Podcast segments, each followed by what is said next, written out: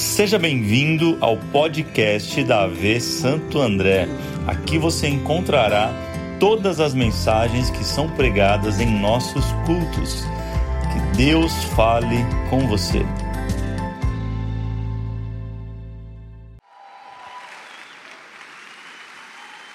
É aqui que está começando uma série nova. Quem está preparado para o mês de junho faz barulho para Jesus essa noite.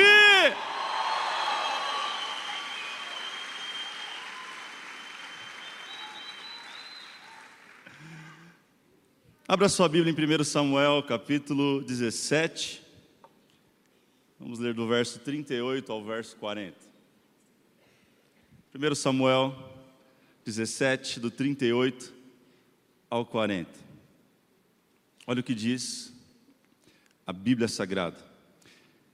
Então Saul vestiu Davi com sua própria túnica, colocou-lhe uma armadura e um capacete de bronze na cabeça. Davi prendeu sua espada sobre a túnica e tentou andar, pois não estava acostumado àquilo, e disse a Saul: Não consigo andar com isso, pois não estou acostumado. Assim tirou tudo aquilo. E em seguida pegou seu cajado, escolheu no riacho cinco pedras lisas, colocou-as na bolsa, isto é, no seu alforje de pastor, e com a sua tiradeira na mão, aproximou-se do filisteu. Vamos orar? Jesus, obrigado por mais uma série, obrigado por mais um mês que se inicia. Nós cremos será um mês incrível, um mês poderoso, maravilhoso do Senhor sobre nós. Cremos que há uma palavra a ser derramada do céu sobre a vida de cada uma das pessoas que estão aqui, que vão assistir esse vídeo posteriormente. Pai, nós cremos. Há algo sendo gerado nos céus sobre nós. Então nós te pedimos, derrama tudo aquilo que o Senhor preparou, que nada atrapalhe o teu mover, que nada atrapalhe a revelação, que nada atrapalhe a comunicação do teu Espírito sobre nós. Nós oramos em nome de Jesus. Quem pode dizer amém, diga amém. amém. Gente, a vida é uma viagem, sim ou não? E como viagem, ela tem fases, estações e destinos, novos destinos. Viagem esta onde eu e você precisamos escolher com cuidado aquilo que nós estamos levando na nossa bagagem. Fato que a maioria de nós tem carregado pesos desnecessários, pesos inúteis. E pesos estes que nós não conseguimos nem suportar, muitos estão se arrastando nisso. Mas deixa eu dizer uma coisa para você: a proposta do Evangelho, segundo Mateus 11, 28, é: venham a mim, todos os que estão cansados, sobrecarregados, e eu lhes darei descanso. Deixa eu tirar essa mochila em São, porque não é pesado, é leve. Diga para alguém: é leve. Diga, o fardo dele é leve. Sabe, essa série é para que você possa perceber aquilo que você tem que deixar no meio do caminho e aquilo que você precisa levar. Fato que muita gente tem carregado coisas que já deveria ter desapegado há muito tempo, enquanto outras têm deixado de levar para esse novo tempo, para essa nova estação, coisas que serão imprescindíveis. Quem me conhece de perto sabe que eu amo viajar, obviamente que é passeio. Quem gosta de viajar aí? Vamos lá, faz barulho. Só vocês? Meu Deus. Viajar é bom demais, gente. Eu digo que um, um dos dinheiros mais bem gastos é, é em viagem. Que coisas você compra, às vezes, daqui a pouco vai embora, mas viagem ninguém leva de você, ninguém tira. Sabe, é algo que você tem para sempre ali na sua memória. Eu amo viajar. Que fique claro que é a passeio, porque eu tive que passar ali talvez sete, oito anos com o ministério além do véu de música, trabalho na estrada e eu já fiz a minha parte, então agora alguém que faça a sua parte, eu já fiz a minha. Deus tem levantado novos ministros, novos cantores, novos pregadores, amém, gente? Eu prefiro ficar aqui, quem está comigo, eu prefiro ficar aqui, eu gosto mais da minha casa, está muito bom demais aqui. Enfim, mas eu tive que aprender a levar sempre uma mala pequena e levar nela aquilo que é imprescindível, aquilo que não pode faltar. E por eu ser homem, esse foi um trabalho muito mais fácil. Amém, homens? Eu sei que tem uns diferentes. São chamados de metrosexual. Tem alguém aqui? Levanta a mão não. Mas tem uns que são exagerados, que não é nem metrosexual. É o tal do quilômetro sexual. É uma espécie rara, mas existe por aí. Mas homem é prático, sim ou não, gente? Homem é prático. Eu me lembro que uma vez a gente foi fazer um, uma tour com a banda em outro país, eram 15 dias, se eu não me engano, e chegou o nosso tecladista, o Chacal, se estiver assistindo o Chacal, ele mora, ele mora hoje em, na Flórida, um beijo para você. Mas ele chegou no, no aeroporto para fazer o check-in e falei, já despachou a mala? Ele falou, não, só tem essa mochilinha aqui. Gente, era uma mochila muito pequena e estava muito murcha. Eu falei, como que você vai passar 15 dias fora do país e você só leva isso? O que você está levando aí, cara? Ele falou, não, estou levando uma cueca e duas camisetas. Ele falou, não, pastor, lá eu vou comprar as coisas. Lá eu vou chegar, lá é barato, eu vou comprar e tal. Estou indo para comprar, vou comprar mala, vou comprar tudo. Homem é prático, homem é prático. Diga isso para alguém. Mas mulher não é assim. Mulher não é assim. Enquanto o homem leva uma pequena mala, a mulher leva uma grande mala, uma mala do meio, uma mala menor. É um conjunto de malas. Mulher leva roupa, ela pensa assim: mas e se chover?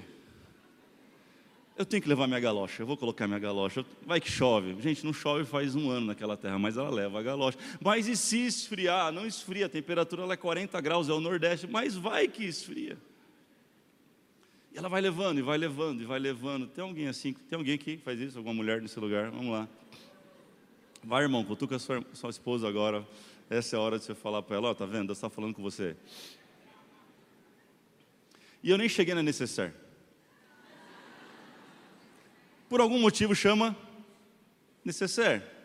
Eu não sou muito bom de, de línguas, mas eu acho que tem a ver com aquilo que é vai tudo lá dentro, menos o que é necessário. Sim ou não? Creme para passar de manhã, creme para passar no final da tarde, creme para passar a noite, afinal, tem três tipos de creme: creme para os pés, para as mãos.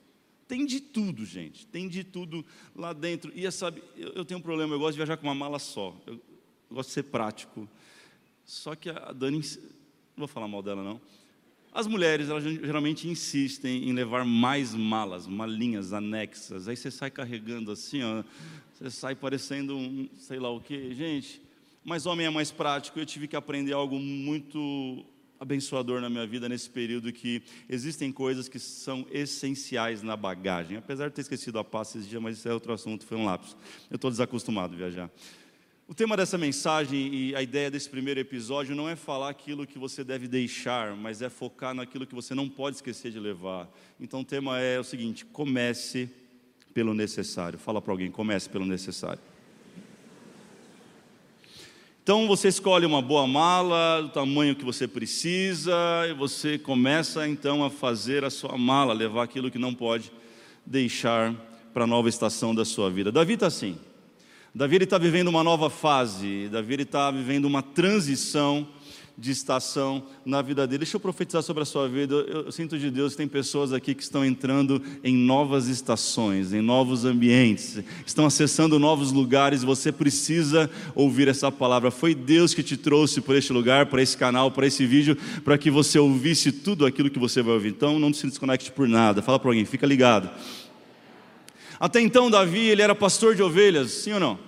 Até então ele cuidava da, do rebanho do seu pai, a Bíblia diz que ele estava atrás lá das malhadas, mas capítulo 16 a história dele começa a mudar, é o capítulo da unção de Davi. O profeta Samuel chega na sua casa e unge ele como o futuro rei de Israel, mas ainda as coisas não mudam, ainda Davi é pastor de ovelhas, mas agora ungido, e ele tem um trabalho freelancer, não é só pastor de ovelhas, mas de vez em quando ele vai até o palácio para poder tocar a harpa, porque Saul ficava meio perturbado, diz a Bíblia, um espírito entrava nele, Davi era chamado, ele tocava, o espírito saía, então ele se divide em duas funções, entre o pasto e, e o palácio. Davi está vivendo esse momento, essa estação. Chegamos no capítulo 17, onde nós lemos. O que está acontecendo aqui nessa história? São os filisteus, diga filisteus.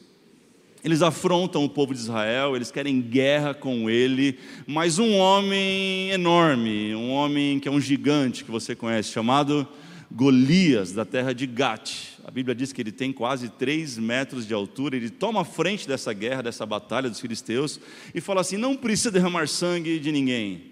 Me, me arrumem pelo menos um homem só que eu possa lutar. E quem vencer essa guerra um a um, mano a mano, vai ser o, o grande, e aquele outro que perder vai ter que ser escravo dessa nação. Ele faz essa proposta. E a Bíblia diz que durante 40 dias, ele se coloca à frente da batalha e ele grita bem alto, dizendo: Quem é aquele que vai me enfrentar? Onde está um homem capaz de me enfrentar do exército de Israel? E, e é, uma, é uma vergonha, sim ou não? Porque ninguém aparece.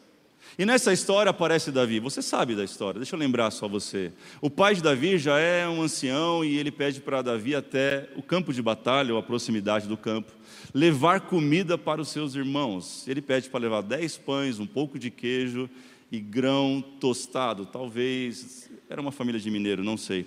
Mas ele pede para levar, ele chega lá e no meio dessa confusão, fato é que Davi fica estarrecido com aquilo.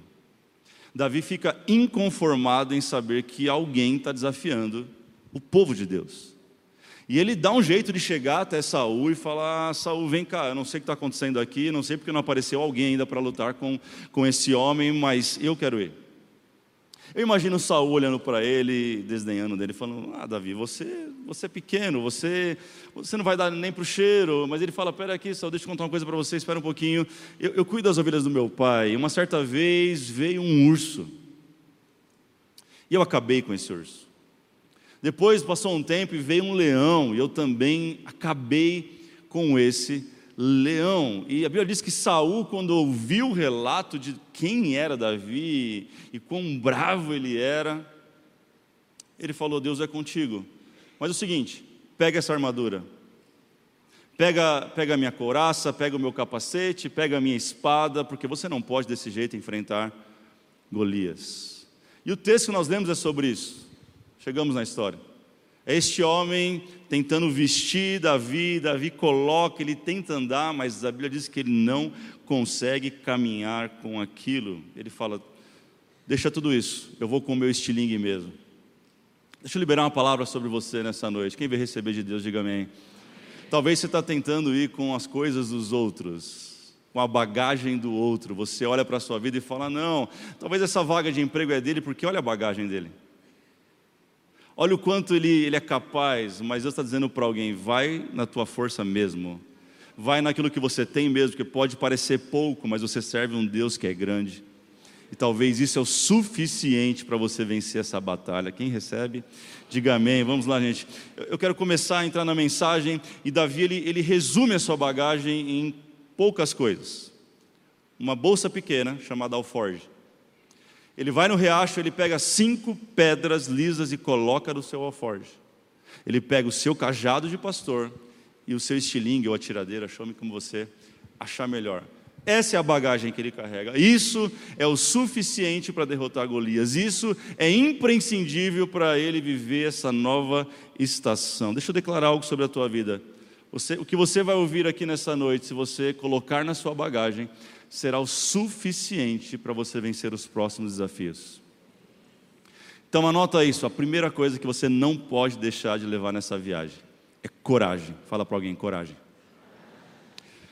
Pensa comigo, ou Davi era muito louco ou era muito corajoso.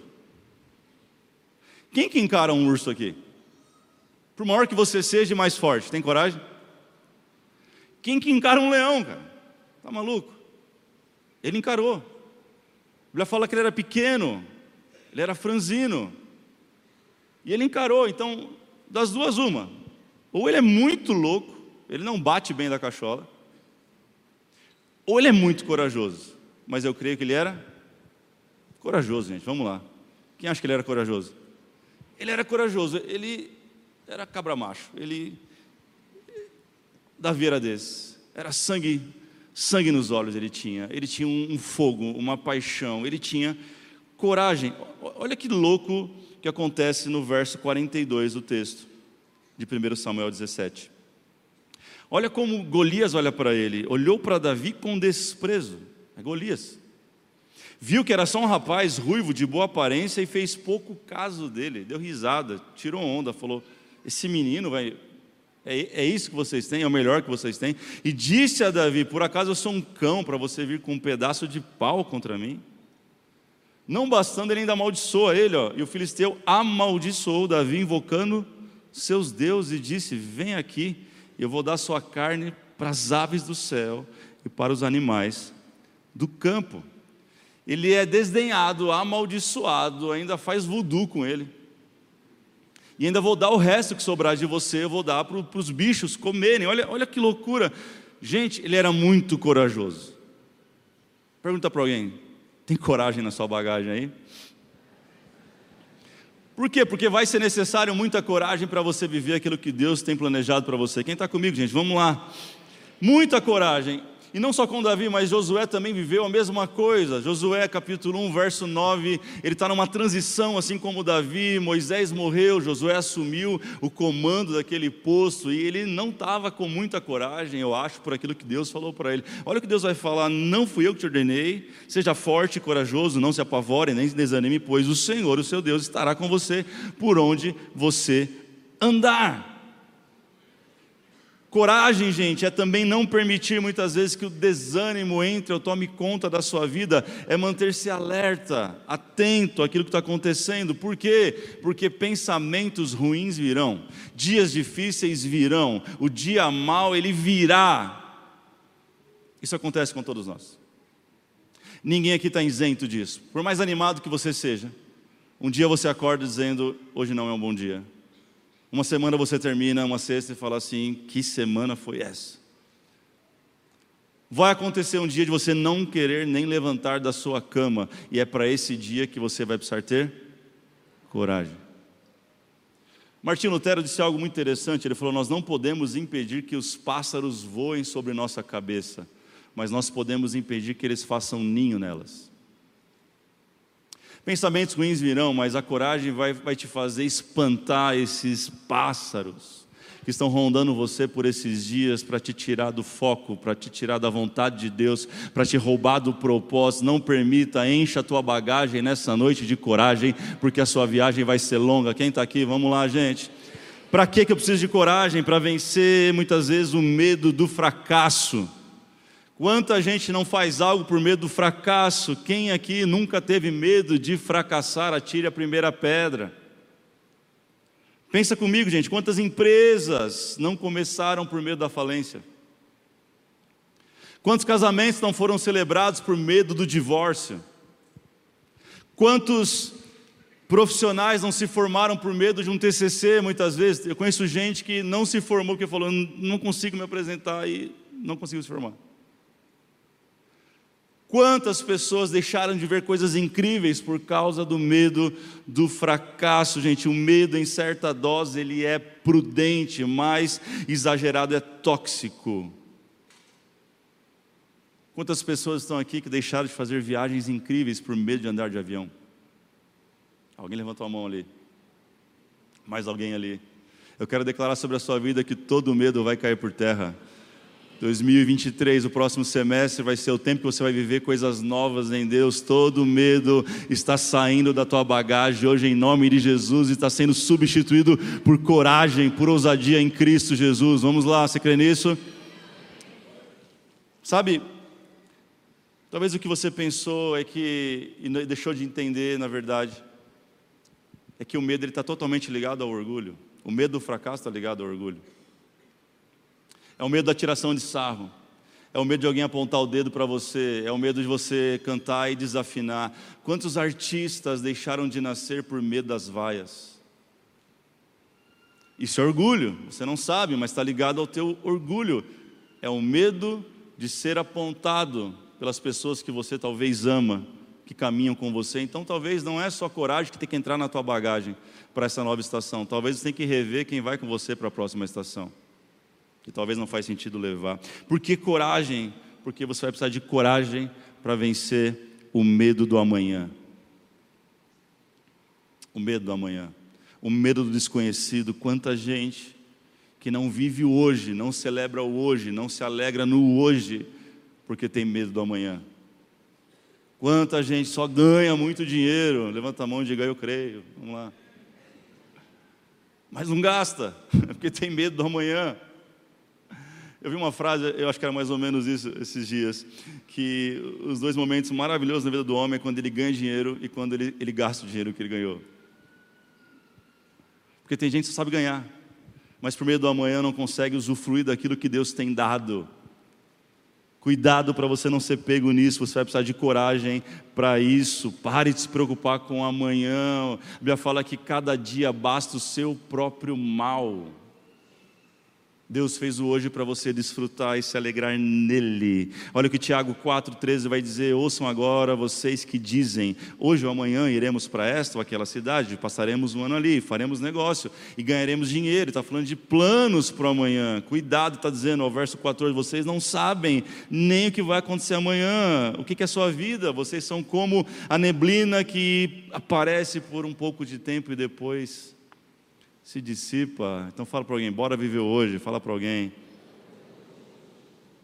Coloque coragem na sua bagagem. Salmo 55, 22 diz: Entregue suas preocupações ao Senhor e Ele o susterá, jamais permitirá que o justo venha a cair. Primeira, 2 Timóteo 1,7 diz: Deus não te deu um espírito de covardia, mas foi de poder de amor e de equilíbrio. Receba um espírito de ousadia e de coragem do Senhor nessa noite. Quantos creem nisso? Quantos podem receber essa palavra? Vamos lá. Segundo item que você precisa colocar na tua bagagem. Fala para alguém assim, ó, coloque fé. Não, fala mais forte, coloque fé. Fale com fé. Com certeza essa foi uma das, uma das pedras que Davi colocou na sua bagagem, no seu alforge. Mas preste atenção, muita gente mistura fé com coragem, coragem com fé, mas são coisas totalmente distintas. Como assim, pastor? A Bíblia diz em Hebreus que fé é um firme fundamento, diga fundamento. Já a coragem não é fundamento, ela tem altos e baixos. No que eu falei, um dia você acorda muito corajoso, e no outro, nem tanto. E no outro, mais ou menos, mas quem tem a sua fé firmada, todos os dias vai estar nela. Essa é a diferença. A fé, ela fala do sobrenatural, já a coragem é algo natural. A fé aponta para Deus, já a, a coragem aponta para nós, aponta para o homem. Alguém escreveu um, um lindo corinho, uns anos atrás, dizendo assim: andar com fé eu vou. Porque a fé não costuma falhar. É verdade essa afirmação? Quem acha que é verdade? Depende. Porque a questão é onde está a sua fé. A maioria das pessoas tem colocado a sua fé em uma série de coisas. E será que essa não falha? Porque não é sobre, ah, eu tenho fé. Não é sobre isso, gente.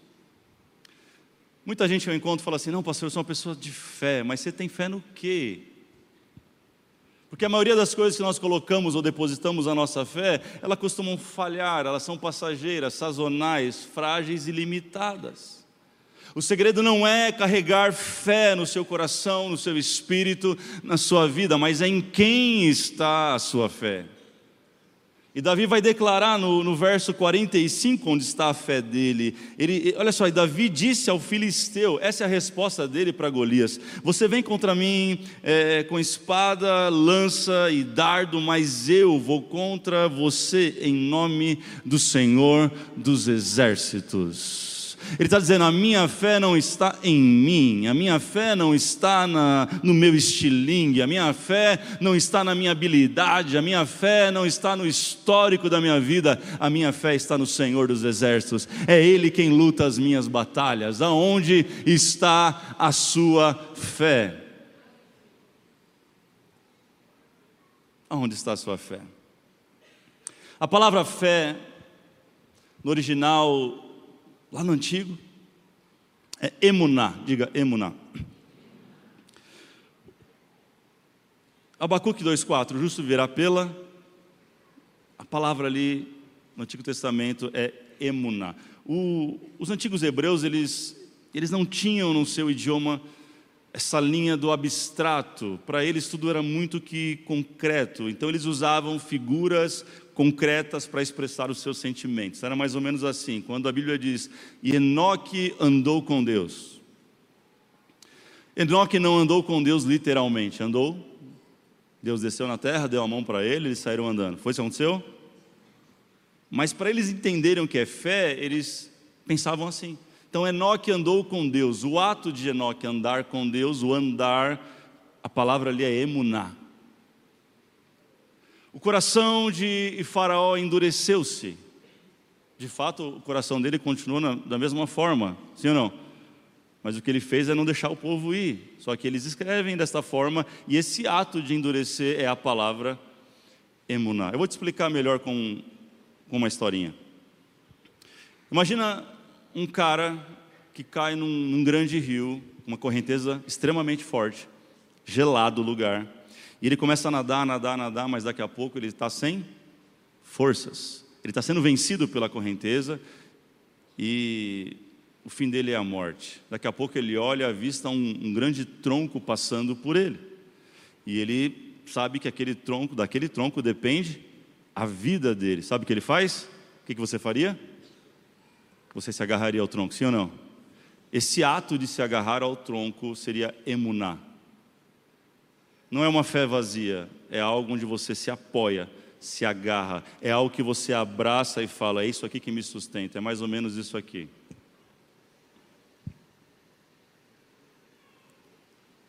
Aonde está a sua fé? Porque se você estiver agarrado com a palavra dele, fé, a fé bíblica não é uma fé vazia, mas é uma fé que está firmada sobre princípios e princípios esse que estão na palavra de Deus. Então, guarde isso, fé não é positivismo, fé não é emocionalismo e fé não é sentimentalismo. A fé não nega a realidade. Quem tem boletos aqui para pagar amanhã? Ai, Jesus. Está tão bom, pastor. Imagina você chegar em casa hoje, então faz uma experiência. Se você é uma pessoa de fé, quem tem fé aqui? Pega o boleto e começa a orar. Senhor, isso não é um boleto, não é um boleto, não é um boleto. Vai deixar de ser um boleto? Mas tem gente que age assim na vida. Então a fé não nega a realidade, mas a fé ela te faz crer apesar dela, apesar da realidade. A fé ela não muda o nome do seu problema. Então se você está lutando contra o câncer, ter fé não é que você vai deixar de chamar de outra coisa isso, é um câncer, mas só que porque você tem fé e você está agarrado à palavra dele, ele vai te dar condição de passar por este lugar. Então a palavra, o divórcio não muda, divórcio é divórcio. Essa é a realidade. Mas porque a tua fé está firmada em Cristo Jesus, você consegue olhar para essa situação e caminhar acima dessa situação. Não sei se eu estou é, fazendo me entender, gente. Bill Johnson tem uma frase muito interessante: diz assim, a fé não é negação do problema, mas significa não dar lugar ao governo para esse problema. Quem estará no governo da sua vida? A fé tem a ver com isso. Porque se o problema te destabiliza de tal forma que você perde de fato o chão, é sinal que a tua fé nunca esteve nele. Talvez a fé estava na tua conta bancária.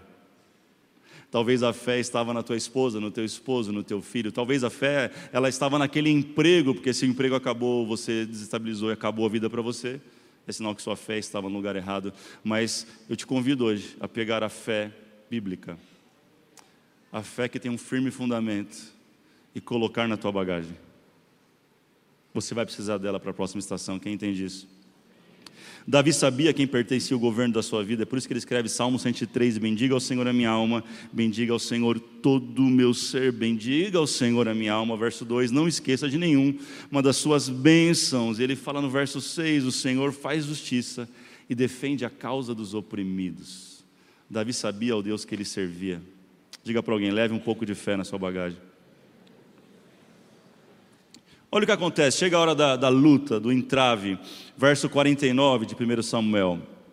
Retirando uma pedra do seu alforge, quantas pedras ele pegou?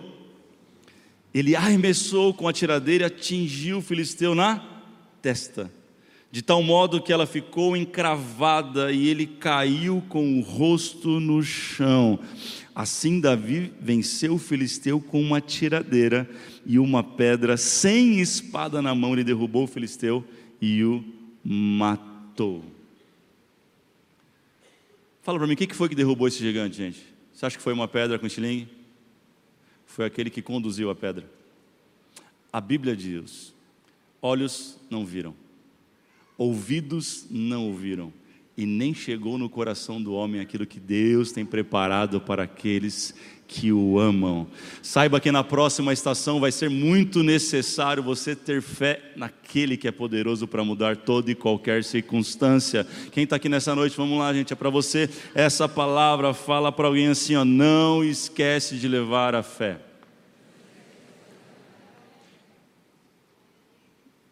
E se tudo der errado?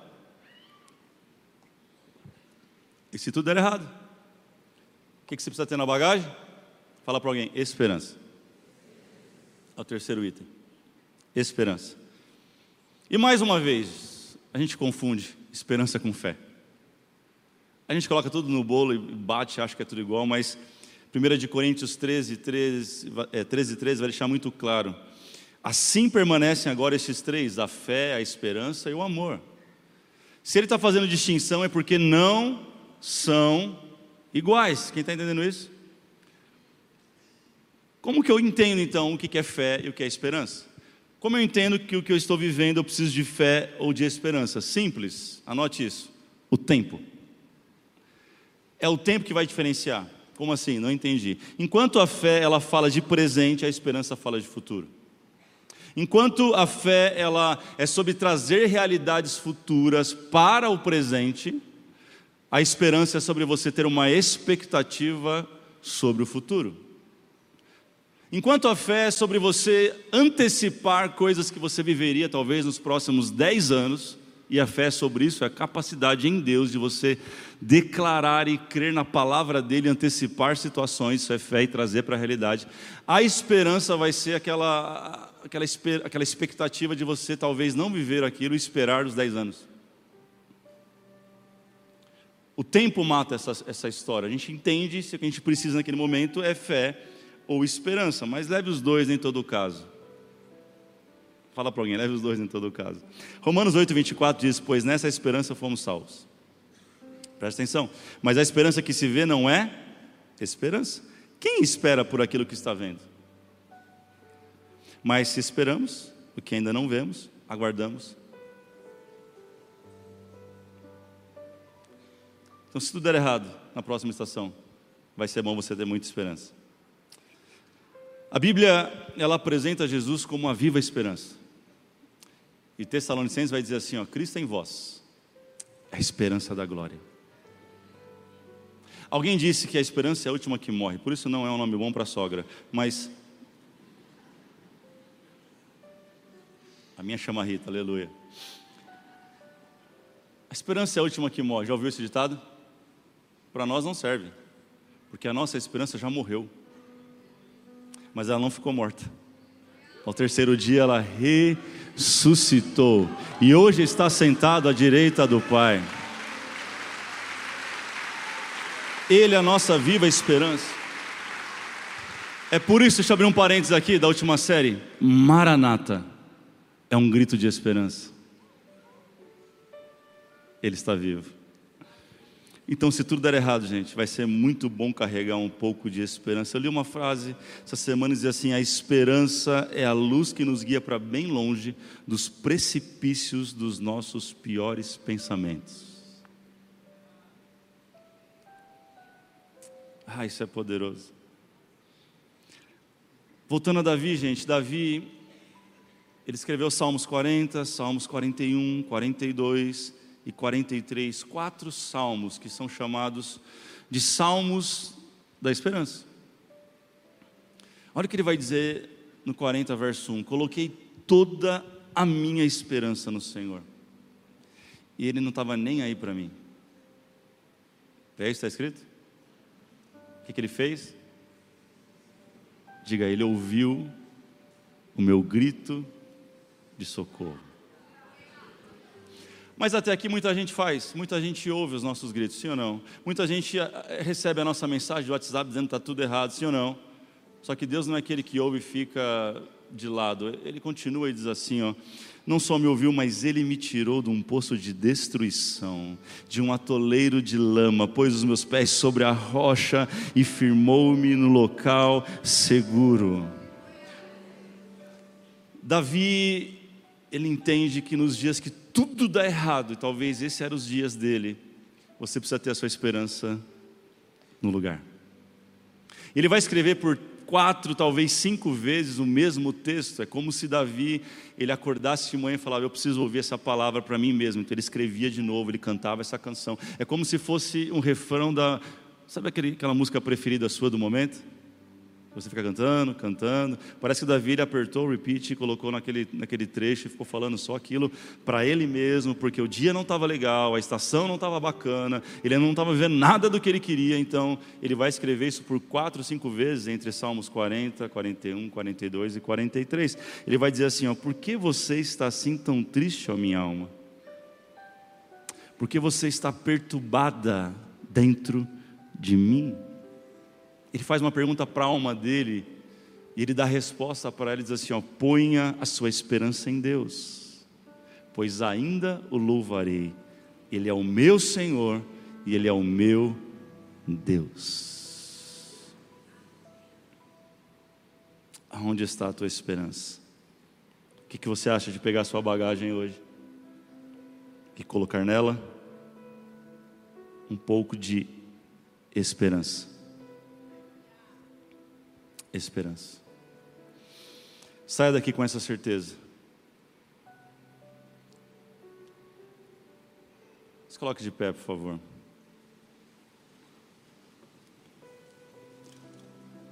A Bíblia diz ainda em Lamentações 3:21, um texto que você provavelmente conhece.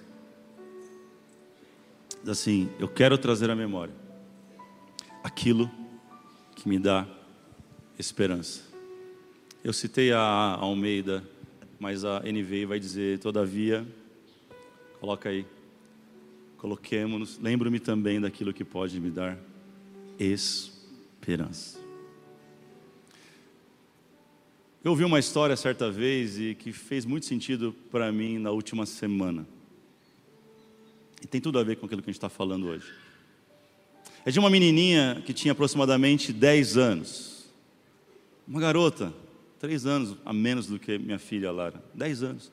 E ela, quando bebê, ganhou um cachorrinho que era paixão dela, cresceu com ela, mas infelizmente acabou falecendo ali quando ela tinha nove para dez anos. E ela pediu para o pai um favor, falou: Pai, é, vamos enterrar ele aqui no nosso jardim. O jardim era grande, o quintal era grande da casa. Vamos, enterrar ele aqui mesmo para que, quando eu tiver saudade, eu possa pelo menos olhar ali para onde, onde ele estará. Enfim, Cabeça de uma criança. Fazia muito sentido para ela. E o pai permitiu, fez a vontade da filha, talvez na tentativa de, de minimizar aquela, aquela dor e aquele, e aquele sofrimento. Um belo dia, o avô daquela menina chegou na casa, todo feliz para brincar com a neta. Ele encontrou a sua neta com os seus dois bracinhos debruçado na janela e olhando com um olhar profundamente triste para o lugar onde tinha enterrado o seu, o seu animalzinho. Ele falou: preciso fazer alguma coisa. Ele chamou a atenção dela: Ei, neto, olha para cá, deixa eu vou te mostrar algo. Ele convidou ela para uma outra janela que dava para o lado direito da casa. E ela se debruçou, começou a olhar. Tinha um, um belo jardim com todo tipo de flores, todas as cores. Um jardim bonito, bem cuidado. Ele falou para ela assim: Você lembra quando você tinha três, quatro anos? Você me ajudou a construir esse jardim, a plantar esse jardim, a, a jogar cada semente. Você fez parte disso. Olha como ele está lindo depois de todos esses anos. Deixa eu dizer uma coisa para você. Deus muitas vezes é como o avô dessa história. Tudo que ele faz é tirar a tua atenção da janela A para a janela B. Tudo que ele faz é te tirar da janela da decepção, da tristeza, da angústia, da dor, do sofrimento e te mostrar uma janela chamada esperança. Esperança. dizendo: Ó, nós já construímos tantas coisas, você talvez não percebeu, mas é tão bonita a tua história até aqui, e olha só, tem muito mais para a gente realizar juntos ainda. Sabe, essa mensagem de hoje é, é sobre isso, não é sobre o que você deve tirar, mas é sobre aquilo que você não pode deixar de levar. Sobretudo, carregue hoje coragem, fé e esperança. Eu quero orar por você que está aqui, você que está em casa. Se você está aqui e deseja esvaziar a sua mochila para essa nova viagem que você está indo. Talvez você está indo mudar de país, mudar de cidade, está vindo uma nova estação. Sai do teu lugar, vem adiante do altar, arrancar tudo aquilo que não serve para essa estação que você está indo. E permita o Espírito Santo colocar em você coragem, fé e esperança. Sai do teu lugar, vem mais rápido que você puder.